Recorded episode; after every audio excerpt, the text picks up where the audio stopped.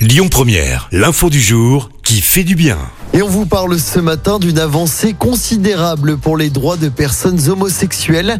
Depuis hier, elles peuvent donner leur sang sans condition. C'est une revendication de longue date. Jusqu'à présent, les hommes homosexuels devaient respecter une période d'abstinence sexuelle de 4 mois. Un critère qui a donc disparu. Avant cela, le don leur était totalement interdit depuis 1983 en raison de craintes liées à la transmission du sida.